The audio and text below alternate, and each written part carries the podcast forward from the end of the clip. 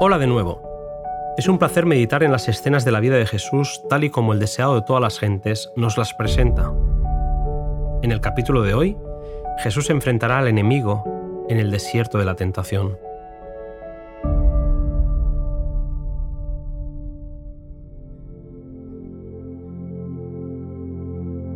Después del bautismo, Jesús fue impulsado por el Espíritu a apartarse durante 40 días en el desierto. Jesús necesitaba estar solo para contemplar su obra y reflexionar sobre su misión. En ayuno y oración, Jesús se fortalecería para andar en la senda de sangre que iba a recorrer. En este contexto de debilidad, Satanás pensó que era el momento para derrotar al Salvador. Todo estaba en juego en el conflicto entre el príncipe de la luz y el líder de las tinieblas. Satanás había reclamado la tierra como suya y se había autoproclamado príncipe de este mundo. Cristo había venido para desmentir la pretensión de Satanás. Como hijo del hombre, Cristo iba a permanecer leal a Dios. Así, se demostraría que Satanás no había obtenido completo dominio de la especie humana y que su pretensión al reino del mundo era falsa. Todos los que deseasen liberación de su poder podrían ser liberados. El dominio que Adán había perdido por causa del pecado sería recuperado. A lo largo de los siglos, Satanás había visto en los hombres el efecto del poder que resistía a su autoridad. Los hijos fieles de Dios ofrecían sacrificios de relación con el Padre. El enemigo hizo todo lo posible por desvirtuar esos sacrificios y los hombres, en lugar de ofrecer dichos sacrificios por amor, lo hacían para apaciguar la ira de un Dios al que percibían como tirano e irascible. Elena White afirma que cuando fue dada la palabra escrita de Dios, Satanás estudió las profecías del advenimiento del Salvador de generación en generación, trabajó para cegar a la gente acerca de esas profecías a fin de que rechazasen a Cristo en ocasión de su venida. El nacimiento de Jesús como hombre llenaba de asombro y aprensión a Satanás. No podía comprender el misterio de este gran sacrificio. Se nos dice que su alma egoísta no podía comprender tal amor por la familia engañada. Habiendo él sido expulsado del cielo, haría lo posible por arrastrar en su caída al mayor número de seres a los que Jesús había venido a salvar.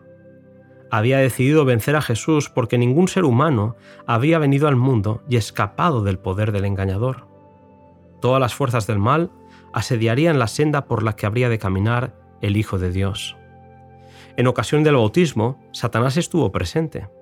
Escuchó la voz del cielo y supo que en Cristo el Padre se comunicaría con la humanidad. Él pensó que el pecado separaría eternamente a Dios de los hombres, pero vio que en Cristo esa relación iba a ser restaurada. Supo que debía vencer o ser vencido. Todo estaba en juego y él dirigiría personalmente el conflicto. Elena White afirma, Cristo fue hecho el blanco de toda arma del infierno. Lo que pasaría en el desierto se repite en el corazón de cada ser humano. Las seducciones que Cristo resistió son las mismas que nosotros encontramos tan difíciles de resistir. Le fueron infligidas en un grado tanto mayor cuanto más elevado su carácter que el nuestro. Llevando sobre sí el terrible peso de los pecados del mundo, Cristo resistió la prueba del apetito, del amor al mundo y del amor a la ostentación que conduce a la presunción. Estas fueron las tentaciones que vencieron a Adán y a Eva y que tan fácilmente nos vencen a nosotros. Satanás había señalado el pecado de Adán como prueba de que la ley de Dios era injusta, que no podía ser acatada. Jesús habría de reparar el fracaso de Adán en nuestra humanidad. Elena White afirma, cuando Adán fue asaltado por el tentador, no pesaba sobre él ninguno de los efectos del pecado. Gozaba de una plenitud de fuerza y virilidad, así como del perfecto vigor de la mente y el cuerpo. Estaba rodeado por las glorias del Edén y se hallaba en comunión diaria con los seres celestiales. No sucedía lo mismo con Jesús cuando entró en el desierto para luchar con Satanás. Durante cuatro mil años la familia humana había estado perdiendo fuerza física y mental, así como valor moral, y Cristo tomó sobre sí las flaquezas de la humanidad degenerada. Únicamente así podía rescatar al hombre de las profundidades de su degradación. Cristo podría haber sido vencido por la tentación. Se halló en la posición de Adán para obtener la victoria que Adán dejó de ganar si en algún sentido tuviésemos que soportar nosotros un conflicto más duro que el que Cristo tuvo que soportar, Él no podría socorrernos. Pero nuestro Salvador tomó la humanidad con todo su pasivo, se vistió de la naturaleza humana, con la posibilidad de ceder a la tentación. No tenemos que soportar nada que él no haya soportado. Precisamente donde empezó la ruina, con el tema del apetito, empezaría la obra de la redención. Donde Adán había caído, Cristo debía vencer. Después de 40 días de ayuno, Jesús sintió hambre y el tentador se acercó y le dijo, Si eres el Hijo de Dios, di que estas piedras se hagan pan. Jesús contestó, Escrito está, no solo con el pan vivirá el hombre, mas con toda palabra que sale de la boca de Dios. Desde Adán, la raza humana ha cedido a los deseos propios aumentando el poder de los apetitos y pasiones, degradando y degenerando a los hombres. Satanás vio su oportunidad de derrotar a Jesús que estaba débil, demacrado por el hambre y agotado por la agonía mental. Pero Cristo ejerció un dominio más fuerte que el hambre.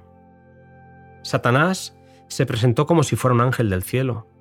Le dijo que había sido enviado para dar por concluido el periodo de ayuno, pero las primeras palabras que salieron de su boca delataban su carácter mentiroso.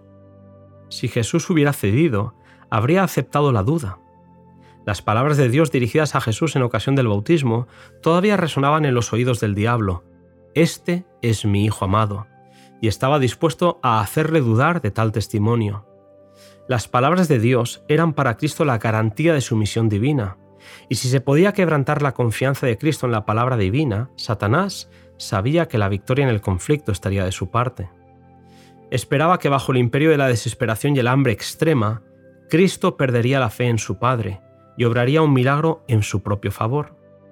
Si lo hubiera hecho, habría malogrado el plan de salvación. Mucho tiempo había pasado desde que se enfrentaran en la gloria celestial. En aquella ocasión, Satanás fue expulsado del cielo, pero ahora él jugaba con ventaja. Un milagro le hubiera permitido a Jesús tener la certeza de quién decía ser. Su estado deplorable no parecía indicar que fuera el Hijo de Dios. Pero Jesús no había de probar su divinidad a Satanás, ni explicar la razón de su humillación. Tampoco había de ejercer el poder divino para su propio beneficio. Aunque reconoció a Satanás, no entró en controversia con él. Fortalecido por el recuerdo de la voz del cielo, se apoyó en el amor de su Padre. Hizo frente al enemigo con la palabra de Dios. La confianza en el así dice Jehová es el mayor de los milagros y es una señal que no puede ser controvertida. Mientras Cristo se mantuviese en esa posición, el tentador no podría obtener ventaja alguna. Satanás se presentó ante Jesús en su momento de mayor debilidad y hoy sigue obrando de la misma manera. Cuando las circunstancias no son desfavorables, Él está listo para tentarnos, atacando los puntos débiles de nuestro carácter. Intenta destruir nuestra confianza en Dios y poner en duda su amor. Si nosotros le hiciéramos frente como lo hizo Jesús, evitaríamos muchas derrotas. No solo de pan vivirá el hombre, sino de toda palabra que sale de la boca de Dios. Jesús declaró que era mejor sufrir cualquier calamidad que apartarse en lo más mínimo de la voluntad de Dios. Lo único en que podemos confiar en este mundo es la palabra de Dios. Solo por medio de la palabra pudo resistir la tentación. Escrito está, dijo. Toda promesa de la palabra de Dios nos pertenece. Hemos de vivir de toda palabra que sale de la boca de Dios. Cuando nos veamos asaltados por las tentaciones, no miremos las circunstancias o nuestra debilidad, sino el poder de la palabra. Jesús no consintió en pecar, ni siquiera por un pensamiento cedió a la tentación. Así también podemos hacer nosotros. La humanidad de Cristo estaba unida con la divinidad. Fue hecho idóneo para el conflicto mediante la permanencia del Espíritu Santo en él. Y Él vino para hacernos participantes de la naturaleza divina.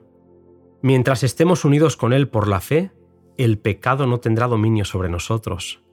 Dios extiende su mano para alcanzar la mano de nuestra fe y dirigirla a asirse de la divinidad de Cristo, a fin de que nuestro carácter pueda alcanzar la perfección.